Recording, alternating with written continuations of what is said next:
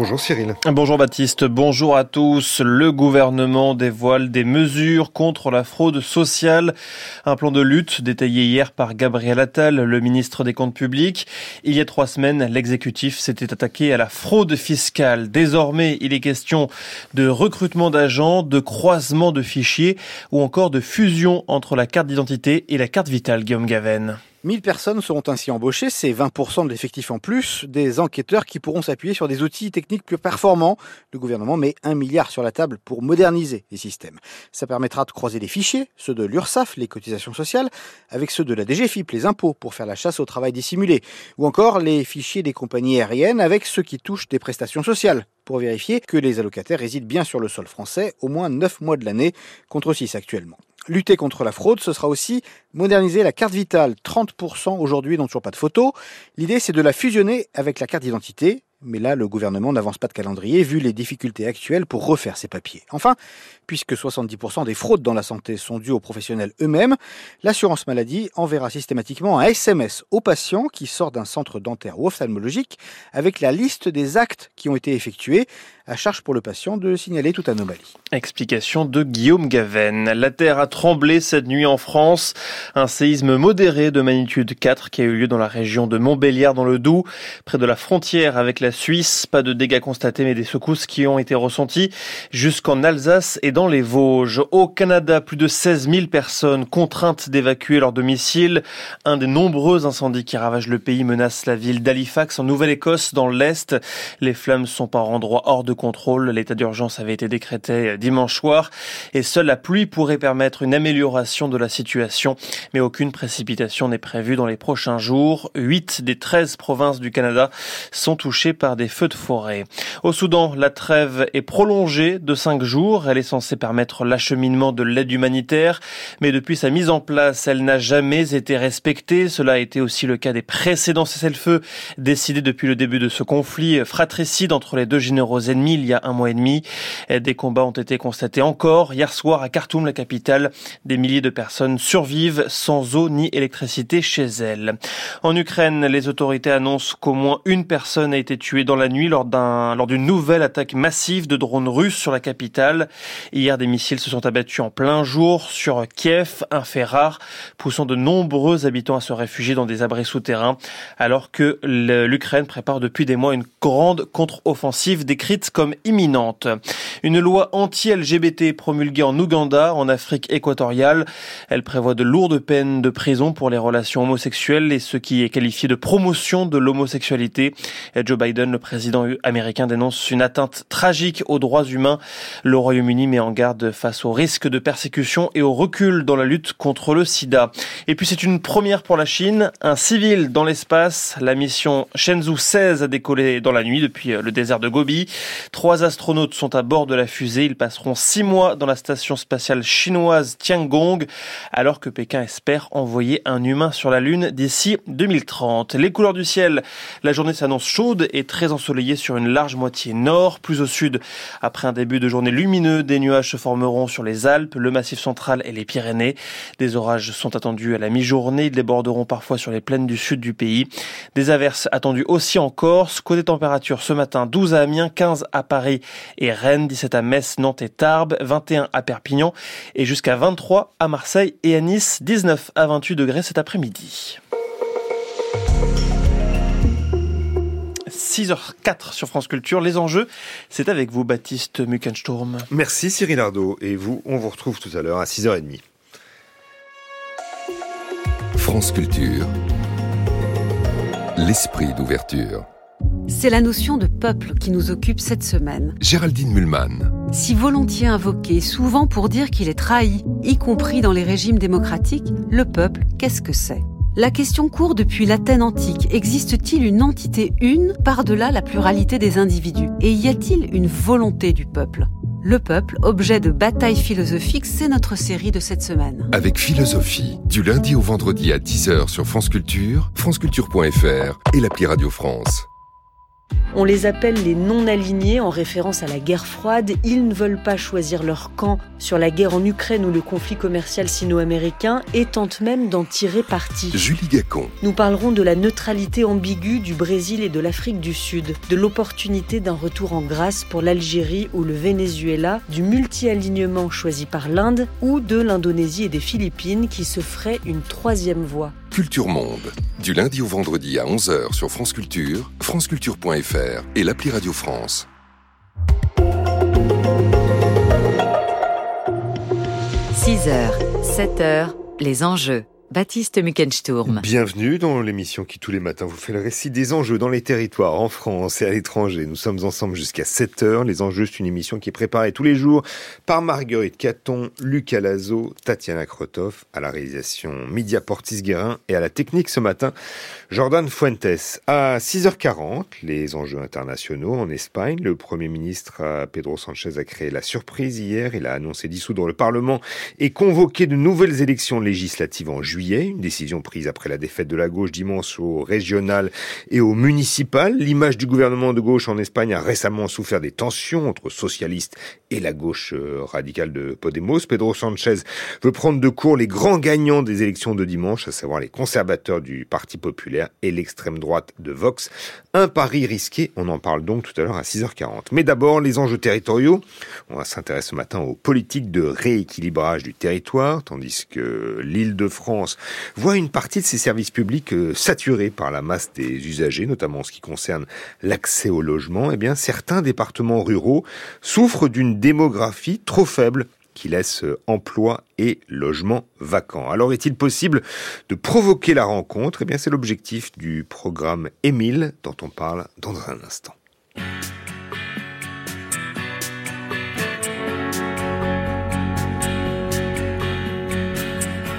Mon ange, je t'ai haï. Je t'ai laissé aimer d'autres que moi, un peu plus loin qu'ici.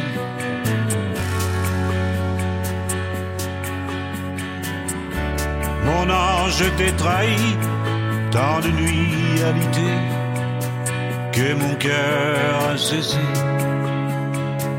de me donner la vie si loin de moi, si loin de moi, si loin de moi. Des armées insolites et des ombres équivoques, des fils dont on se moque et des femmes que l'on quitte, des tristesses surannées, des malheurs qu'on des ongles un peu noircis, des ongles un peu noircis. Mon ange, t'es puni, attends me sacrifier, icône idolâtrée, immondice à la nuit. Mon ange, t'es haï, je t'ai nos jeunesses débouchées, le reste de nos Si loin de moi, si loin de moi.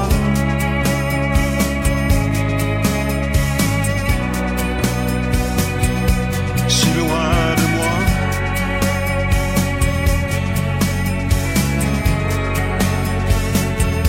si loin de moi. Des armées insolites et des ombres équivoques.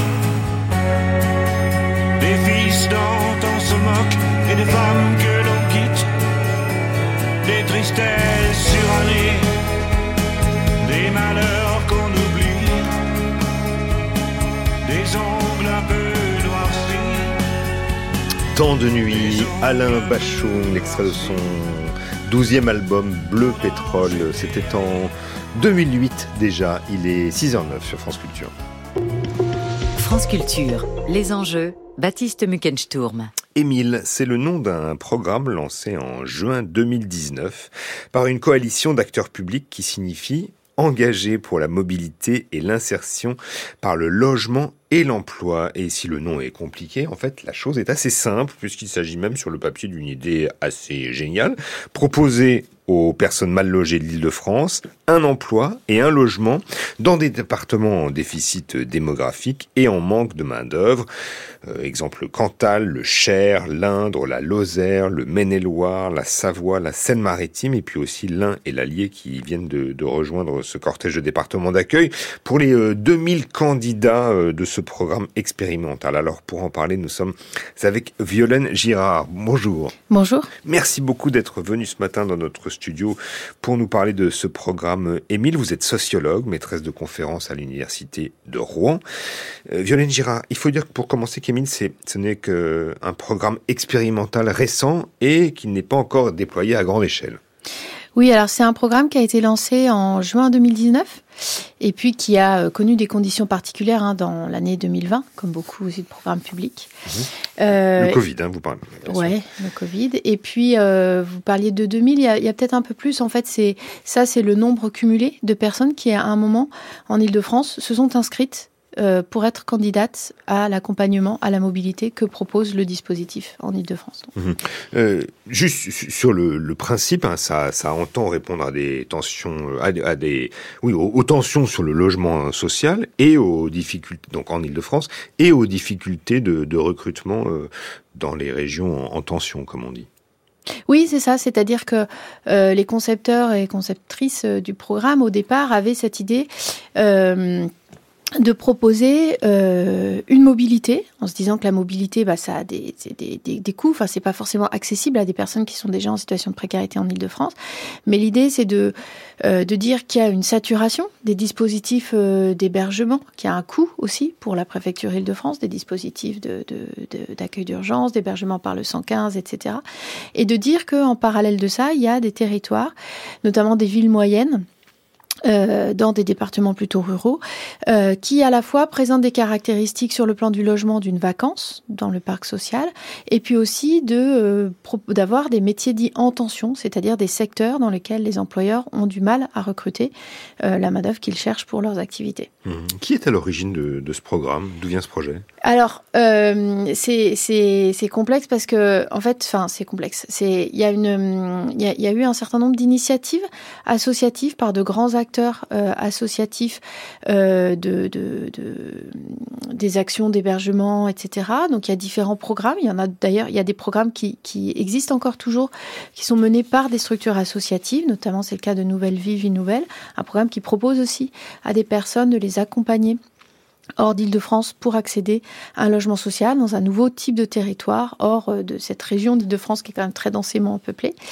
Et donc ces initiatives associatives euh, ont été euh, à un moment euh, perçues comme pouvant être intéressantes pour être portées euh, au niveau national euh, par une structure euh, intermédiaire. Et puis ça s'est inscrit dans le cadre du plan d'investissement dans les compétences, qui était un, un, un plan qui lançait des appels à projets au sein du, du premier quinquennat de Emmanuel Macron. Mmh. Alors il y, y, a des conditions à remplir, hein, bien sûr, pour ceux qui qui prétendent euh, pouvoir bénéficier de ce, ce programme. Euh, Est-ce qu'on peut commencer à rentrer finalement dans, dans, dans le, le, public qui est ciblé? Oui, alors du coup, ce qui est intéressant aussi, c'est que c'est un public qui est très vaste. Euh, C'est-à-dire que les critères, alors il y a bien sûr des critères d'éligibilité pour pouvoir euh, s'inscrire formellement dans le programme. Alors le premier critère, c'est de résider en Île-de-France, c'est-à-dire que c'est un programme qui s'adresse pour le moment, qui a peut-être vocation à s'adresser à d'autres résidents de grandes agglomérations, mais donc euh, pour le moment résider en Île-de-France, être en situation de mal logement, c'est-à-dire ne pas avoir de bail à son nom ou de titre de propriété. Et puis euh, la, troisième grande condition, c'est d'être précaire sur le plan de l'emploi c'est-à-dire de ne pas avoir de CDD de plus de six mois ou de CDI. Et ensuite, il y a un critère, euh, le quatrième qui est d'être en situation régulière sur le plan du séjour administratif sur le territoire français. Et il y a un cinquième critère qui est d'être volontaire à cette mobilité, c'est-à-dire d'être prêt à s'engager soi-même et ses proches dans un parcours euh, d'insertion dans l'emploi, dans le logement, mais en dehors de la région de l'Île-de-France. Et ce cinquième critère, il est, il est fondamental parce que c'est ça qui montre l'engagement, c'est que l'engagement doit venir de la personne. Oui, alors l'inscription se fait... Et c'est pas une association qui vous inscrit d'une certaine manière, c'est ça? Voilà, alors du coup, c'est c'est pas une association ou c'est pas un travailleur social qui vous inscrit. Ça peut être euh, très souvent des travailleurs sociaux de CCAS, de centres communal d'action sociale, des travailleurs sociaux de centres d'hébergement, etc., qui conseillent aux personnes qui font connaître le programme. Euh, mais c'est bien le volontariat de, des personnes qui s'inscrivent et qui sont prêtes à... Voilà. Alors après, dans le programme, il y a toute une série euh, de, d'étapes. Il y a des personnes qui vont plus vite si elles n'ont pas de problèmes administratifs, si elles n'ont pas de, de, besoins particuliers de formation, etc.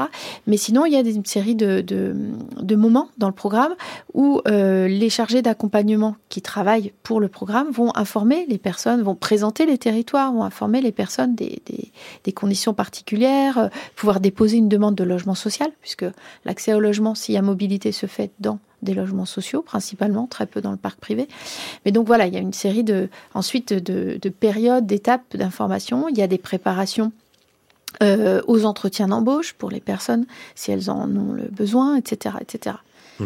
Oui, c'est très complet euh, de, de, ce point de vue-là. Juste encore sur, sur euh, le, le, profil le public cible, oui. euh, ce sont des gens qui, qui vivent où originellement? Donc vous êtes donc bien sûr euh, géographiquement en Île-de-France, mais enfin c'est c'est des gens qui sont, si j'ai bien compris, un tiers euh, vivent chez chez, chez d'autres gens, sont un peu oui.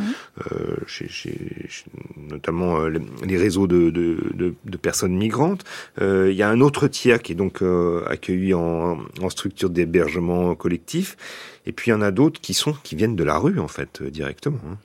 Oui, c'est ça. Alors ça, ça varie suivant le, le sexe, hein, homme ou femme, mais on a à peu près euh, effectivement euh, trois gros tiers et puis des situations après un peu plus ponctuelles. Il y a des personnes qui sont dans du logement insalubre, etc. Enfin, qui sont moins fréquentes. Mais euh, c'est ça, c'est grosso modo. Euh, moi, j'ai été frappée au départ par la, la diversité, l'hétérogénéité très grande de ces situations de mal logement et de vulnérabilité liées à ce mal logement. Alors la Fondation Abbé Pierre fait un rapport chaque année sur le mal logement. C'est vrai que c'est des choses qu'on connaît moins bien dans les enquêtes publiques. Là, il y a un observatoire du mal logement qui va être lancé par les pouvoirs publics, qui, va, qui a vocation à centraliser un peu aussi toutes les données, les enquêtes de l'INSEE sur les sans-domicile, etc. Mais euh, c'est vrai que voilà, on a beaucoup de gens qui sont hébergés chez des tiers. Alors le programme est hébergé chez des proches, mais en fait c'est aussi parfois des gens qu'on qu paye pour avoir une chambre dans un appartement, etc. Et c'est des situations bien sûr très précaires, ou des familles qui sont séparées, qui peuvent pas cohabiter, parce que euh, la mère est hébergée avec un jeune enfant dans un centre d'accueil, mais euh, le père est à la rue, etc., etc. Mmh. Donc des configurations familiales aussi souvent assez complexes. Et de ce point de vue-là, est-ce que ce sont des gens qui quittent volontiers euh, Paris ou l'Île-de-France d'une manière générale?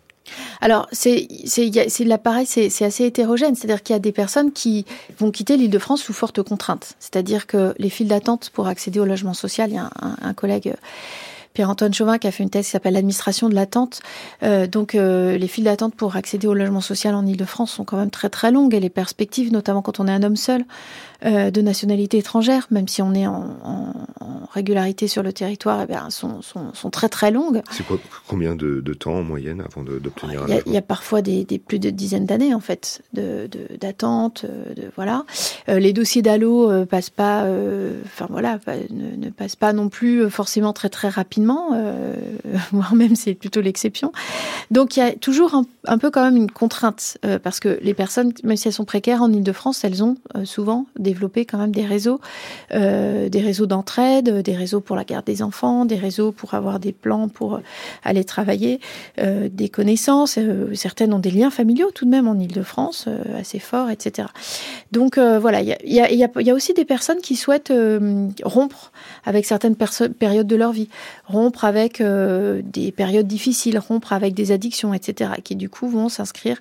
Et il y a des personnes qui, dans leur euh, pays d'origine ou dans leur socialisation, dans leur enfance, ont vécu dans des territoires ruraux et qui disent aussi, bah, effectivement, l'Île-de-France, il y a du, il y a du, on est toujours pressé. L'Île-de-France, euh, il y a trop de monde. On, on, aspire à aller vers des territoires où on pourra vivre de façon un peu plus calme. Il y a aussi la question de, l'éducation des enfants. Il y a eu plusieurs cas de, mères avec des enfants adolescents, etc., avec l'idée que c'est quand même, on expose aussi les enfants à, euh, euh, à, une jeunesse un peu plus difficile euh, en Ile-de-France quand on a des conditions de logement très très dures et qu'on est précaire, plutôt que si on peut s'installer dans un logement avec un emploi dans un territoire plus, plus ou en tout cas dans une petite ville moyenne, dans une ville plus petite. Hmm. Comment se passe l'installation de, de, ce point de vue de, maintenant dans, dans, les territoires ruraux? D'ailleurs, sachant à la lumière de ce que vous venez de dire qu'il y a beaucoup de territoires ruraux qui préfèrent accueillir des familles et des femmes avec enfants, tandis que les hommes seuls migrants sont, sont perçus comme incontrôlables. Ça déjà, c'est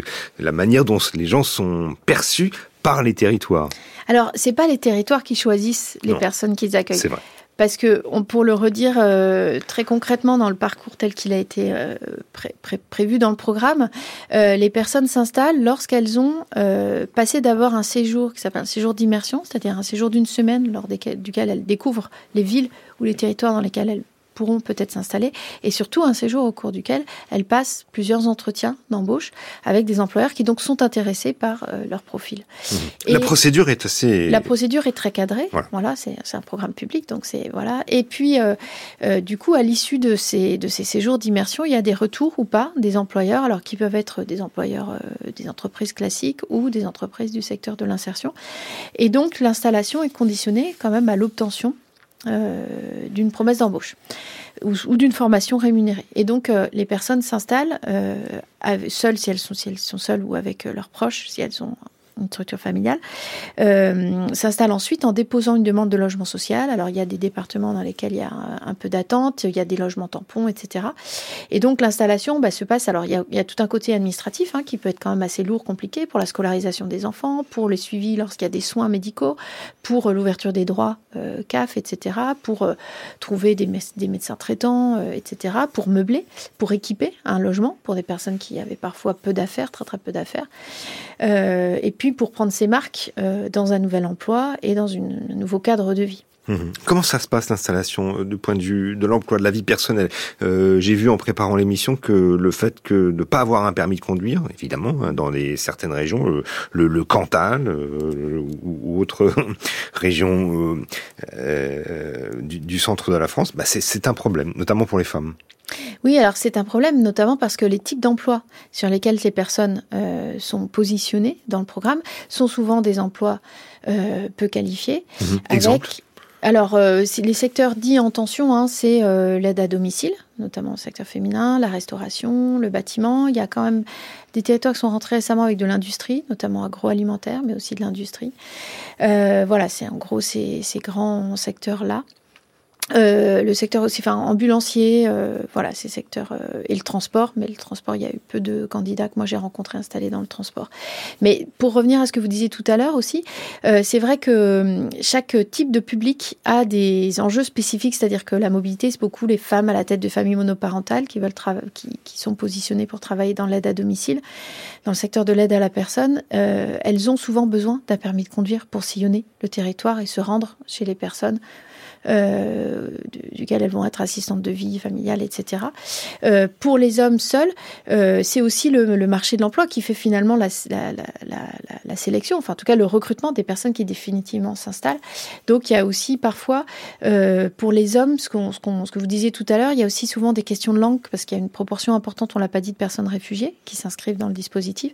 Et il y a souvent des employeurs qui sont réticents à embaucher des hommes, pas parce que ce sont forcément que des hommes seuls, mais aussi parce que ces profils masculins sont souvent des hommes euh, réfugiés et qui peuvent avoir euh, différents freins, comme disent les travailleurs sociaux, pour mmh. l'accès à l'emploi. Et du coup, les associations proposent aussi souvent euh, des cours de français pour aider aussi euh, ces hommes qui, qui ne maîtrisent pas tous bien le français. Question importante et connexe et euh, tardivement parce que on doit se séparer bientôt, mais euh, Girard, le, le déplacement récemment annoncé par le gouvernement à, l'approche des, des, Jeux Olympiques de Paris des personnes hébergées dans des centres d'hébergement en de, petites communes de province, est-ce que c'est un peu du même ordre selon vous? Est-ce que, est-ce que ça répond euh, Est-ce que c'est la même logique? Bah alors j'ai envie de dire pour moi c'est pas du tout la même logique euh, en voyant de loin, hein, en connaissant que par euh, ce qu'on peut voir dans la presse le, ce déplacement. Parce que le programme EMID, c'est quand même un programme sur la base du volontariat. Euh, donc la les personnes euh, s'engager peuvent se retirer à tout moment. Si c'est ça la grosse différence, effectivement. Voilà, mes liens familiaux en Ile-de-France sont plus importants que l'accès à un logement, euh, etc. Alors toujours sous contrainte. Hein. Euh, et puis il y a quand même un accompagnement de six mois en amont, un accompagnement de six mois après l'installation. et puis puis une aide à l'installation, le séjour d'immersion est pris en charge, etc. Donc, à mon sens, c'est un programme qui est plus, plus ambitieux. Et, moins contraint, effectivement. Est-ce que vous diriez d'ailleurs que l'incitation ou, la contrainte à la mobilité, c'est en passe de, faire office de politique d'aménagement du territoire? Bah alors, je ne pourrais pas le dire, il faudrait avoir une vue plus large que juste euh, sur ce territoire. Mais c'est vrai que euh, j'ai une collègue, Cécile Vignal, qui avait travaillé aussi sur ces questions d'incitation à la mobilité pour les personnes qui ont connu des plans euh, sociaux. Et donc, ça, fait quand même un certain nombre d'années que ces incitations à aller, euh, et d'ailleurs, ça se voit au plan international. Hein, aux États-Unis, il y avait un programme qui s'appelait Move to Opportunity, qui encourageait des personnes dans des quartiers très populaires à aller s'installer dans d'autres quartiers en leur donnant un peu d'argent, en se disant qu'ils auraient plus d'opportunités d'insertion dans l'emploi. Euh, voilà. Mais c'est l'idée d'une inadéquation euh, au départ entre la demande de main-d'œuvre, l'offre de main-d'œuvre et puis euh, des tensions sur le système d'hébergement très forte en Ile-de-France parce que pénurie de logements sociaux. Merci. Merci beaucoup de nous avoir euh, éclairé justement sur euh, sur Émile, hein, le, programme lancé en, juin 2019 par une coalition d'acteurs publics qui donc signifie engagé pour la mobilité et l'insertion par le logement et l'emploi. Merci beaucoup euh, Violaine Girard d'avoir été dans le studio des enjeux ce matin. Vous êtes sociologue et maîtresse de conférences à l'université de Rouen. Les enjeux à retrouver sur franceculture.fr et l'appli Radio France. 6h26, alors aujourd'hui sur France Culture, après la Palme d'Or attribuée samedi soir à Justine Triet, le discours très ferme de la réalisatrice dénonçant notamment des menaces sur l'exception culturelle française et aussi la réaction à ces propos de la, de la ministre de la Culture euh, Rima Abdul Malak euh, qui s'est dit être estomaquée. La question du jour, eh bien, l'exception culturelle française est-elle vraiment en péril?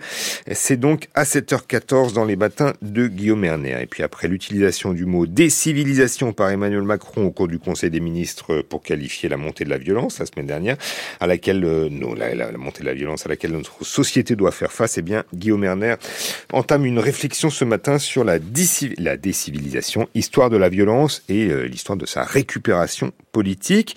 Et puis, euh, ça c'est pour ce matin. À 18h20 tout à l'heure, le temps du débat va ouvrir des perspectives et interroger, puisque pour les Jeux Olympiques, il interroge sur l'inclusion des trans et euh, des intersexes. Est-ce que c'est la nouvelle question sportive? Réponse donc tout à l'heure avec Emmanuel Laurentin et ses invités. Plutôt la série documentaire LSD à 17h, la question du complexe rural. C'est une série documentaire de Pauline Mocor qui a sillonné les départements de Lyon et a fouillé l'humus sur lequel s'enracine l'opposition ville-campagne. Comment sont construits les clichés que nous avons euh, de part et d'autre et quels sont euh, leurs effets sur nos choix intimes et politiques? Eh bien, écoutez cet extrait de l'épisode 2 intitulé La maison au village et les voisins parisiens. On entend Jade, qui est en première en section agronomie au lycée agricole La Brosse, près d'Auxerre. Elle parle de la cohabitation parfois compliquée avec les citadins.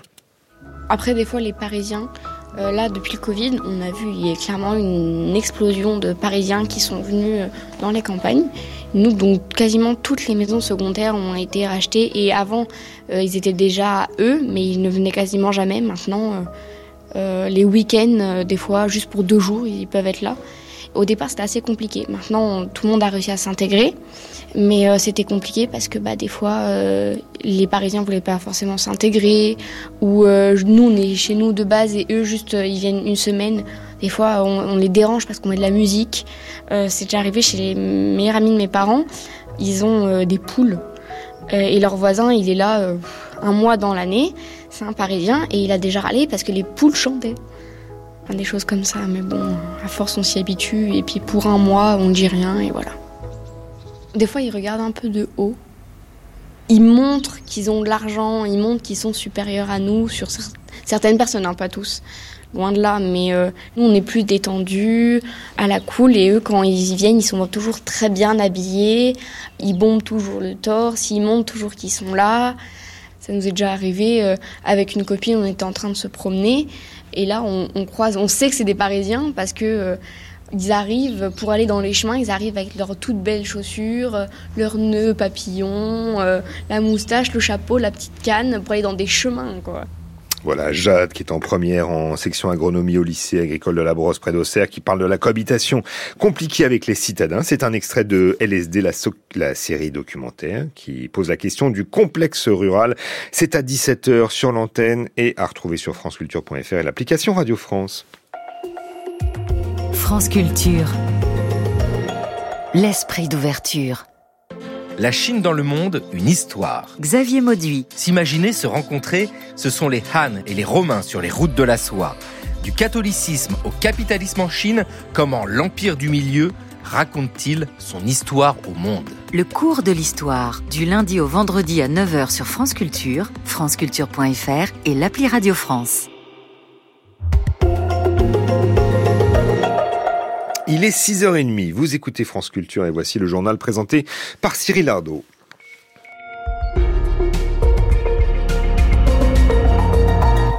Bonjour Cyril. Bonjour à tous. Première journée hier à Paris des discussions pour réduire l'usage et la production de plastique. Les pays confronteront bientôt leur vision sur ce sujet, scruté de très près par les lobbies, mais aussi les ONG qui appellent à mettre sur pied un traité ambitieux, vous l'entendrez. Traverser la rue pour trouver du travail, la petite phrase d'Emmanuel Macron en 2018 avait fait polémique. Pour eux, ce sera vrai. Dans le Pas-de-Calais, une méga usine de batteries pour voitures électriques est inaugurée aujourd'hui en face d'un site Stellantis sur le déclin. Et puis les Espagnols voteront fin juillet. Le Premier ministre socialiste convoque des législatives anticipées après le lourd revers qu'a subi son parti au municipal et au régional. Connaîtrons-nous un jour un monde avec moins, voire sans plastique? Des négociateurs, des experts, des ONG, des lobbies venus de toute la planète sont cette semaine à Paris au siège de l'UNESCO pour euh, réfléchir à cette question. Les discussions ont démarré hier, elles vont durer toute la semaine et trois autres sessions sont prévues ensuite avec un accord contraignant sous l'égide des Nations Unies espéré pour fin 2024. Les pays n'ont pas tous les mêmes intérêts évidemment. Les États-Unis par exemple espèrent un traité sans diabolisation du plastique, ce que dénonce Graham Hamilton, le porte-parole américain du collectif Break Free from Plastic. Libérez-vous du plastique qui regroupe 2000 associations de défense de l'environnement.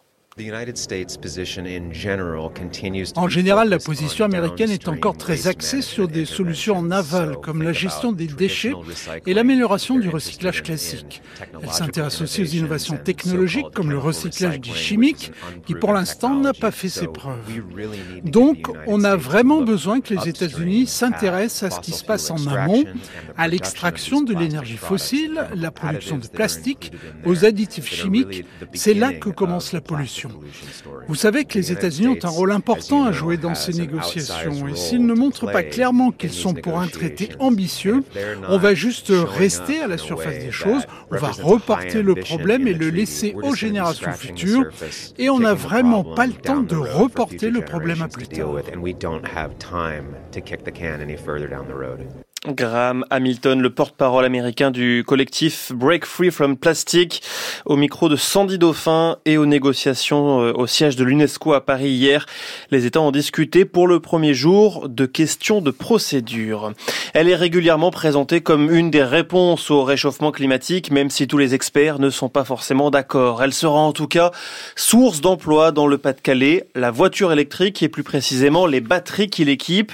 La première méga-usine pour les produire est inaugurée aujourd'hui à cheval sur les communes de Douvrin et de Billy-Berclos. Le site est détenu à parts égales par Stellantis, Mercedes et Total Energy. Jusqu'à 2000 personnes devraient y travailler et c'est une aubaine pour les salariés de l'usine Stellantis juste en face qui est un peu en train de s'éteindre, Thomas Giraudot. Le présent et le futur de l'automobile séparés par une simple route. D'un côté, l'usine Stellantis, ex-PSA, où l'on produit encore des moteurs essence et diesel. De l'autre, un gigantesque bloc noir et blanc floqué ACC, d'où sortiront les premières batteries à la fin de l'année. Eric Maillard a franchi le pas après 21 ans chez Stellantis. Nouveau projet, nouveau produit. Du côté euh, Stellantis, les projets, il y en a plus spécialement. Le dernier gros projet, c'était le lancement d'un moteur. L'équipe qui avait fait le lancement, la plus grosse partie, a basculé chez ACC. Avec l'interdiction de la vente vente de véhicules thermiques en Europe en 2035, le constructeur va logiquement arrêter sa production de moteurs essence et diesel à Douvrin. Stellantis a déjà divisé par deux les effectifs en 5 ans et encourage les volontaires à partir en face chez ACC, prime et formation à la clé. Éric Delabroix, secrétaire force ouvrière Stellantis, reste pour l'instant. Il y a quand même 60 salariés qui sont partis l'année passée. Euh, cette année, il y en aurait 120 supplémentaires. Donc c'est compliqué de voir des fois une fin de moteur thermique. Et en même temps, il faut passer le pas vers l'électrique. J'espère qu'ils vont montrer euh, tout le bien que ça peut créer comme emploi, puis euh, les volumes de production qui vont sortir de cette usine prochainement. Objectif d'ACC, atteindre les 2000 salariés dans 4 ans, de quoi absorber sur le papier l'ensemble des volontaires du site voisin. Reportage de Thomas Giraudot. Après la fraude fiscale il y a trois semaines, le gouvernement veut à présent s'attaquer à la fraude sociale. Un plan dévoilé hier par le ministre des Comptes publics. Objectif, doubler les redressements d'ici à 2027. Des mesures sans stigmatisation ni instrumentalisation, dit Gabriel Attal. Il promet la création de 1000 postes supplémentaires, la modernisation des systèmes, mais aussi des contrôles ciblant les retraités vivant hors de l'Union européenne. La Cour des comptes estime que la fraude aux prestations sociales représente un manque à gagner de 6 à 8 milliards d'euros par an. En Espagne, les électeurs appelés aux urnes le 23 juillet pour élire leurs députés. Le Premier ministre socialiste convoque des législatives anticipées. Son parti a subi une très lourde défaite aux élections municipales et régionales quand le Parti populaire de droite traditionnelle et l'extrême droite de Vox tirent leur épingle du jeu. Pedro Sanchez, au pouvoir depuis 2018, est fragilisé par l'usure du pouvoir et la baisse du pouvoir d'achat. L'historien Benoît Pellistrandi spécialiste de l'Espagne contemporaine, était l'invité du journal de 22h hier soir. Les sondages actuellement donnés au Parti populaire environ 130 sièges et à Vox entre 50 et 55 sièges. La majorité absolue euh, au, au, Parlement étant de 175. Tout l'enjeu pour Alberto Núñez Feijóo, le leader du Parti populaire, est de faire en sorte que le Parti populaire soit le plus haut possible pour dépendre le moins possible de Vox. Et ce qu'il a réussi hier, c'est à récupérer toutes les voix des électeurs centristes qui s'étaient portés en 2019 sur les candidatures de Ciudadanos. Or, on voit bien que ces électeurs sont revenus vers le Parti populaire. Et donc, c'est ce qui explique le succès du Parti populaire. Mais si le Parti populaire était totalement conditionné par Vox, peut-être que le risque existe que ces électeurs centristes, finalement, basculent à nouveau vers un Parti socialiste qui serait lui aussi recentré. Et ça va être tout l'enjeu de ces deux mois que d'observer un peu les positionnements. Donc, la difficulté pour Feijóo, c'est à la fois de prendre en compte eh bien, la montée générale de la droite en Espagne et la consolidation du vote de Vox, et en même temps de continuer à dire que le Parti populaire représentera la droite libérale, centriste et européenne. Mais dans quelle mesure pourra-t-il tenir cet équilibre? Eh bien, c'est euh, l'histoire de la campagne électorale à écrire et qui est devant nous. Benoît Pellistrandi, spécialiste de l'Espagne contemporaine, au micro de Stanislas Vezak, et qui sera avec nous sur France Culture dans quelques minutes pour revenir plus largement sur ces élections euh, régionales en Espagne et cette euh, nouveau, ce nouveau chapitre politique qui s'ouvre. Une trentaine de soldats internationaux emmenés euh, par l'OTAN ont été blessés hier dans le nord du Kosovo. Et dans cette partie à majorité serbe, plusieurs maires albanais ont été élus et ont pris leurs fonctions la semaine dernière. Ces attaques sont qualifiées de totalement inacceptable par l'Alliance Atlantique Nord à Bruxelles. En France, le Quai d'Orsay appelle Belgrade et les dirigeants kosovars à reprendre les négociations, alors que la Serbie n'a jamais reconnu l'indépendance proclamée en 2008 de son ancienne province. Les couleurs du ciel, la journée s'annonce chaude et très ensoleillée sur une large moitié nord. Plus au sud, après un début de journée lumineux, des nuages se formeront sur les Alpes, le Massif central et les Pyrénées. Des orages sont attendus à la mi-journée qui déborderont parfois sur les plaines du sud. Côté température, ce matin, 12 à Amiens jusqu'à 23 à Marseille et à Nice. 6h38 sur France Culture, les enjeux internationaux. C'est avec vous, Baptiste Muckensturm. Merci Cyril Ardo. On vous retrouve à 8h et le prochain journal de la rédaction de France Culture, c'est à 7h. 6h, 7h, les enjeux. En Espagne, donc, le Premier ministre a créé la surprise hier. Pedro Sanchez a annoncé dissoudre le Parlement, convoquer de nouvelles élections législatives en juillet. Une décision prise après la défaite de la gauche dimanche au régional et au municipal. L'image du gouvernement de gauche en Espagne a récemment souffert des tensions entre les socialistes et la gauche radicale de Podemos. Pedro Sanchez veut prendre donc de court les grands gagnants des élections de dimanche, les conservateurs du Parti populaire et l'extrême droite de Vox. Un pari risqué. En Espagne, donc, les résultats des élections régionales ouvrent un nouveau chapitre politique. Et bien, c'est le thème des enjeux internationaux dans un instant.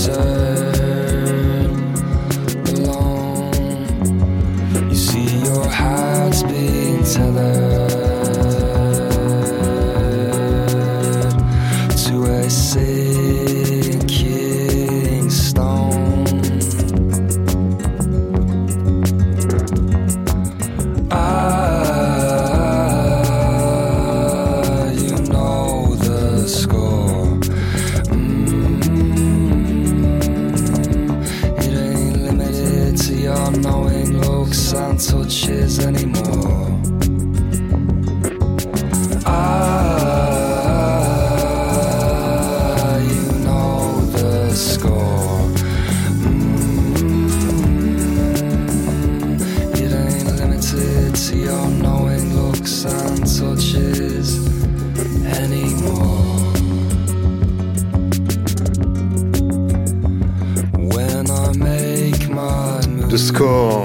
du premier album solo de Grant Chatton, chanteur leader du groupe irlandais Fontaine DC.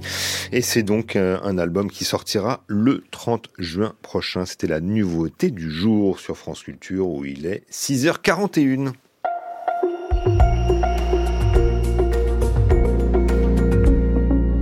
Et c'est l'heure des enjeux internationaux. Hier, le Premier ministre espagnol, le socialiste Pedro Sanchez, a lancé son nouveau pari, l'organisation de nouvelles élections dans sept semaines. Une décision prise après la lourde défaite de son camp dimanche. Les socialistes et la gauche radicale de Podemos face aux conservateurs du Parti populaire et à l'extrême droite de Vox. Il y a deux jours, euh, sur les dix régions gouvernées par les socialistes, et bien directement ou dans le cadre d'une coalition qui était en jeu, et bien le Parti populaire en a conquis 6 et le Parti populaire qui devra néanmoins s'allier avec Vox dans au moins 5 d'entre elles pour obtenir la majorité absolue. Pedro Sanchez semble vouloir euh, limiter les dégâts euh, pour la gauche en lui évitant une descente aux enfers avant un scrutin initialement prévu en décembre, en le ramenant donc au mois de juillet. Alors pour bien comprendre les enjeux de ce nouveau pari du Premier ministre espagnol, nous sommes ce matin avec Benoît Pellistrandi. Bonjour. Bonjour. Vous êtes historien, spécialiste de l'Espagne contemporaine. Euh, Benoît Pellistrandi, euh, donc surprise hier, euh, de, Pedro Sanchez annonce la dissolution de l'Assemblée, enfin du Parlement, l'organisation de ces élections en, en, en juillet. C'est très risqué comme pari. Pourquoi le prend-il? C'est en effet très risqué. Il a surpris tout le monde, à commencer par les socialistes eux-mêmes. Euh, on était dans un cycle électoral qui commençait avec ces élections de dimanche et euh, au plus tard, au 10 décembre, il fallait renouveler euh, à la fois la Chambre des députés et le Sénat. Donc on savait qu'on était entré dans une grande compétition électorale et d'ailleurs l'opposition avait fait en sorte que ce, ces élections régionales et municipales soient présentées comme le premier tour des élections générales. Et, fort de leur victoire, euh, le sentiment était qu'ils allaient pendant six mois, de cette façon, exercer une pression terrible sur un gouvernement qui était affaibli à la fois par la défaite des socialistes, incontestablement, mais plus encore, en réalité, par la décomposition absolue de la gauche radicale et de l'extrême gauche, qui est l'autre pilier du gouvernement, car nous sommes dans le cadre d'un gouvernement de coalition entre les socialistes d'un côté et Podemos de l'autre. Or, Podemos a, depuis à peu près euh, six mois, été à l'origine des plus grosses difficultés euh, qu'a rencontré le gouvernement de coalition. Et euh, Pedro Sanchez a lu de très très près les résultats, s'est rendu compte que oui, il y a une défaite, mais que si on affine la lecture au niveau des voix, le Parti socialiste, en réalité, a beaucoup mieux résisté que prévu. Et donc, il faut absolument que le Parti socialiste devienne complètement hégémonique à gauche pour être le rempart face au succès de la droite.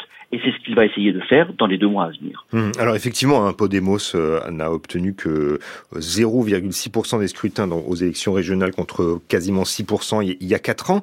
Euh, vous disiez que effectivement Podemos avait critiqué euh, le Parti socialiste pendant cette législature de manière assez répétitive. Quels étaient les justement les, points, quelles ont été les grosses critiques de Podemos à l'égard du Parti socialiste récemment? En réalité, les grosses, les, les, les, grosses polémiques ont été liées à des initiatives euh, législatives de Podemos. Ce qu'il faut comprendre, c'est que nous avons un gouvernement de coalition sur lequel Pedro Sanchez n'a pas une autorité complète. Euh, il y a cinq ministres de Podemos. Or, ces cinq ministres ont été choisis par Podemos. Et quand, par exemple, en euh, juillet 2021, Pedro Sanchez a remanié son gouvernement, il n'a pas touché aux cinq ministres de Podemos parce que Pablo Iglesias, à l'époque vice-président, ne voulait pas. Euh, et donc, euh, il y avait une sorte, il y avait en fait deux gouvernements dans le gouvernement euh, de Pedro Sanchez.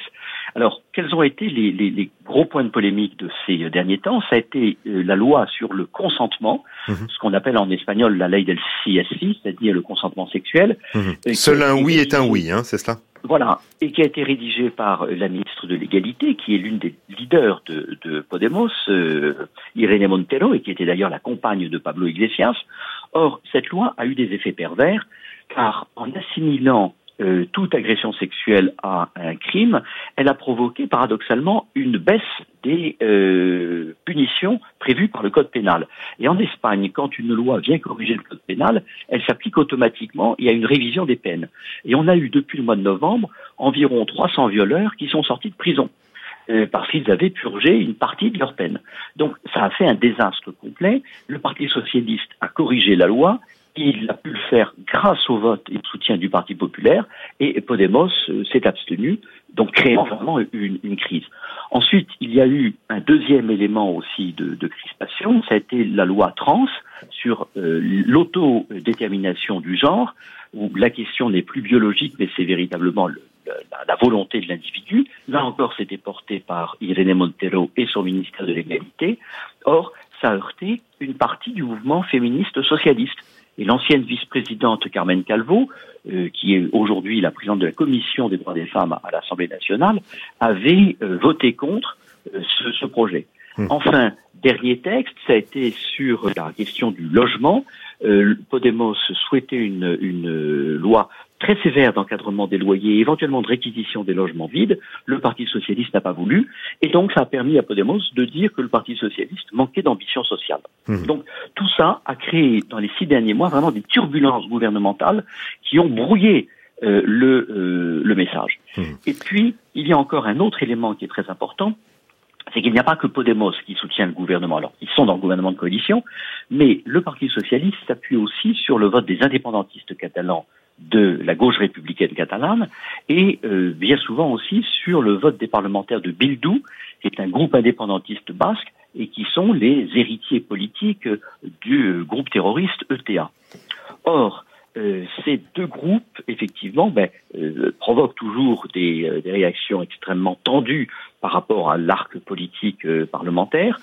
Et en même temps, là, pour les élections municipales, Bildu a présenté en, au Pays Basque 44 euh, candidats qui étaient d'anciens terroristes, dont 7 avaient commis des crimes de sang. Mmh. Donc la campagne a été marquée par cette polémique et Pedro Sanchez est prisonnier, je dirais, des alliances parlementaires qu'il a euh, créées avec ces deux groupes. Mmh. Et c'est cette impasse qui lui a coûté très cher et dont il veut désormais sortir en dissolvant le Parlement. Mmh. Et pourtant, euh, Pedro Sanchez euh, jouit d'un bilan économique euh, plutôt bon. C'est ça qui est important à, souligner. Benoît Pellistrandi, l'inflation est plus en, dessous de la moyenne européenne. Le, le, taux de chômage est en baisse. C'est donc ça laisse entendre que le, finalement l'économie n'est pas déterminante en Espagne non plus. Alors, l'économie n'a pas été déterminante, même si l'opposition a euh, euh, présenté un, tableau apocalyptique en disant que la crise venait. Mais vous avez tout à fait raison de souligner que le bilan économique et social du gouvernement socialiste est loin d'être négligeable. Par exemple, le euh, salaire minimum est passé de 760 euros en 2019 à plus de 1080.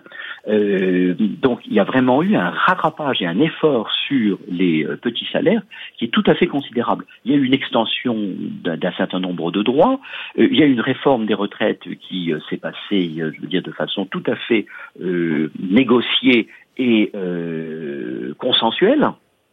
Donc le gouvernement socialiste peut se vanter en effet d'avoir alors qu'il a beaucoup euh, augmenté les dépenses, d'avoir finalement maintenu euh, la, euh, la maison Espagne. Mmh.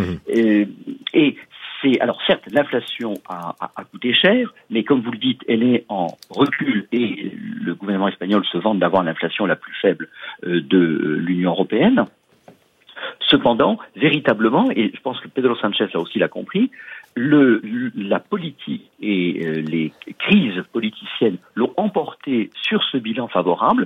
Et donc, ce que fait Pedro Sanchez euh, en dissolvant le Parlement, c'est qu'il se débarrasse de sa coalition et euh, de ses liens avec la gauche radicale pour présenter un parti socialiste recentré, un parti socialiste à qui on peut faire confiance, et il va surtout insister là-dessus, et en, en essayant de mettre l'opposition face à ces contradictions. Mhm. Alors justement, euh, Benoît Pellistrandi, euh, euh, l'idée est aussi donc de prendre de court la droite et l'extrême droite, qui sont les grands vainqueurs de ces élections régionales et, municipales de dimanche. comment peut-il faire? Et sachant aussi que comment, visiblement, sa stratégie consistera à essayer de montrer que le Parti populaire conservateur a besoin de l'extrême droite pour gouverner. Voilà, ça va être euh, l'axe de la campagne. Euh, comme vous l'avez rappelé dans le journal, euh, cinq des six régions qui ont été récupérées par la droite, il va y avoir besoin d'une négociation entre le Parti populaire arrivé largement en tête et Vox qui permet de compléter et d'atteindre la majorité absolue. Vox a une ambition, c'est d'entrer dans les gouvernements régionaux, tandis que le Parti populaire préférerait un soutien strictement parlementaire. Mais Vox n'a aucun intérêt à faire un cadeau au Parti populaire. Euh, la, la difficulté dans laquelle se trouve ce parti euh, d'extrême droite, c'est que s'il ne vote pas pour le candidat du Parti populaire, c'est la gauche qui gouverne la région. Donc euh, le Parti populaire pourrait très bien essayer de retourner l'argument contre l'extrême droite en disant regardez, si vous ne nous soutenez pas, c'est la gauche qui gouverne. Mmh. mais d'un autre côté, euh, il y a une seule région où il y a un accord entre Vox et le Parti populaire, c'est euh, Castille-Léon, où les élections ont eu lieu l'an dernier. Or, ça marche pas bien en termes de gouvernement. Euh, les conseillers territoriaux de Vox ne, suivent pas et, sont assez peu solidaires de, l'équipe gouvernementale. donc ça, ça, porte atteinte, enfin, et, et, ça peut créer là encore des polémiques. Je dirais que il peut arriver au Parti populaire ce qui est arrivé au Parti socialiste avec euh, Podemos. Mhm. Alors il y, a un personnage, il y deux personnages à droite qui sont intéressants d'évoquer ce matin avec vous, euh, Benoît Pellistrandi. C'est euh, d'abord Alberto Núñez Fedio, qui est le leader du Parti populaire, qui est donc le, chef du, de, de, la majorité, enfin du, du, Parti conservateur, pas majoritaire. Est-ce qu'il peut envisager d'être, est-ce qu'il est le probable futur Premier ministre en cas de victoire de la droite aux élections législatives anticipées? euh, actuellement, oui. Euh, Alberto Núñez Feijóo présente une particularité dans euh, le personnel politique espagnol. Il a pendant 13 ans été le président de la région Galice, qui est une région nord-ouest de l'Espagne, et il a gagné quatre élections régionales consécutives avec la majorité absolue. Pourquoi c'est important? Parce que jamais auparavant, un président de région n'avait été président du gouvernement espagnol. Et euh, ça change la donne parce que euh, Alberto Núñez Ferro est un conservateur, mais qui a la pratique de l'État décentralisé. Et s'il arrivait au pouvoir, on aurait sans doute une, une personnalité, une façon de gouverner très différente de ses prédécesseurs de droite, et notamment dans les relations compliquées entre le gouvernement central et un certain nombre de régions, je pense notamment à la Catalogne. Mmh. Mais Alberto Núñez Ferro a un projet qui est vraiment de recentrer le Parti populaire, ce qu'il a réussi en récupérant la quasi-totalité des électeurs centristes qui auparavant votaient pour Ciudadanos.